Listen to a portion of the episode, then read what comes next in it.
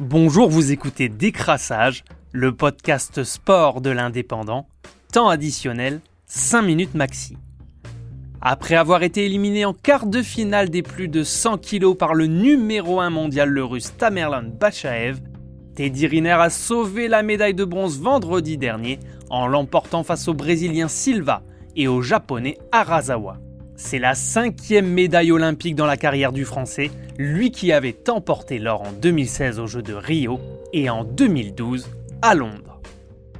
Ce week-end, c'était également la onzième étape du championnat du monde de Formule 1 qui se disputait sur Ring de Budapest, et c'est le Français Esteban Ocon qui s'est imposé sur Alpine, une victoire française sur une voiture française pour le pilote de 24 ans qui s'était lancé pourtant en quatrième ligne, mais qui a profité du carambolage au premier tour, impliquant Valtteri Bottas, Norris, Sergio Perez et Max Verstappen. Ocon est donc le 14e Français à remporter un Grand Prix dans la discipline reine du sport automobile. Au classement général des pilotes, Lewis Hamilton, troisième ce dimanche, toujours en tête avec 192 points, devant Max Verstappen qui compte 186 unités. Un mot de football pour terminer où hier le Paris Saint-Germain s'est incliné dans la finale du Trophée des Champions l'opposant au LOSC et son nouvel entraîneur Jocelyn Gourvenec.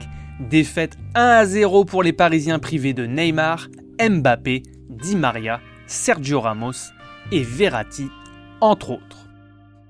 C'était Décrassage, le podcast sport de l'indépendant.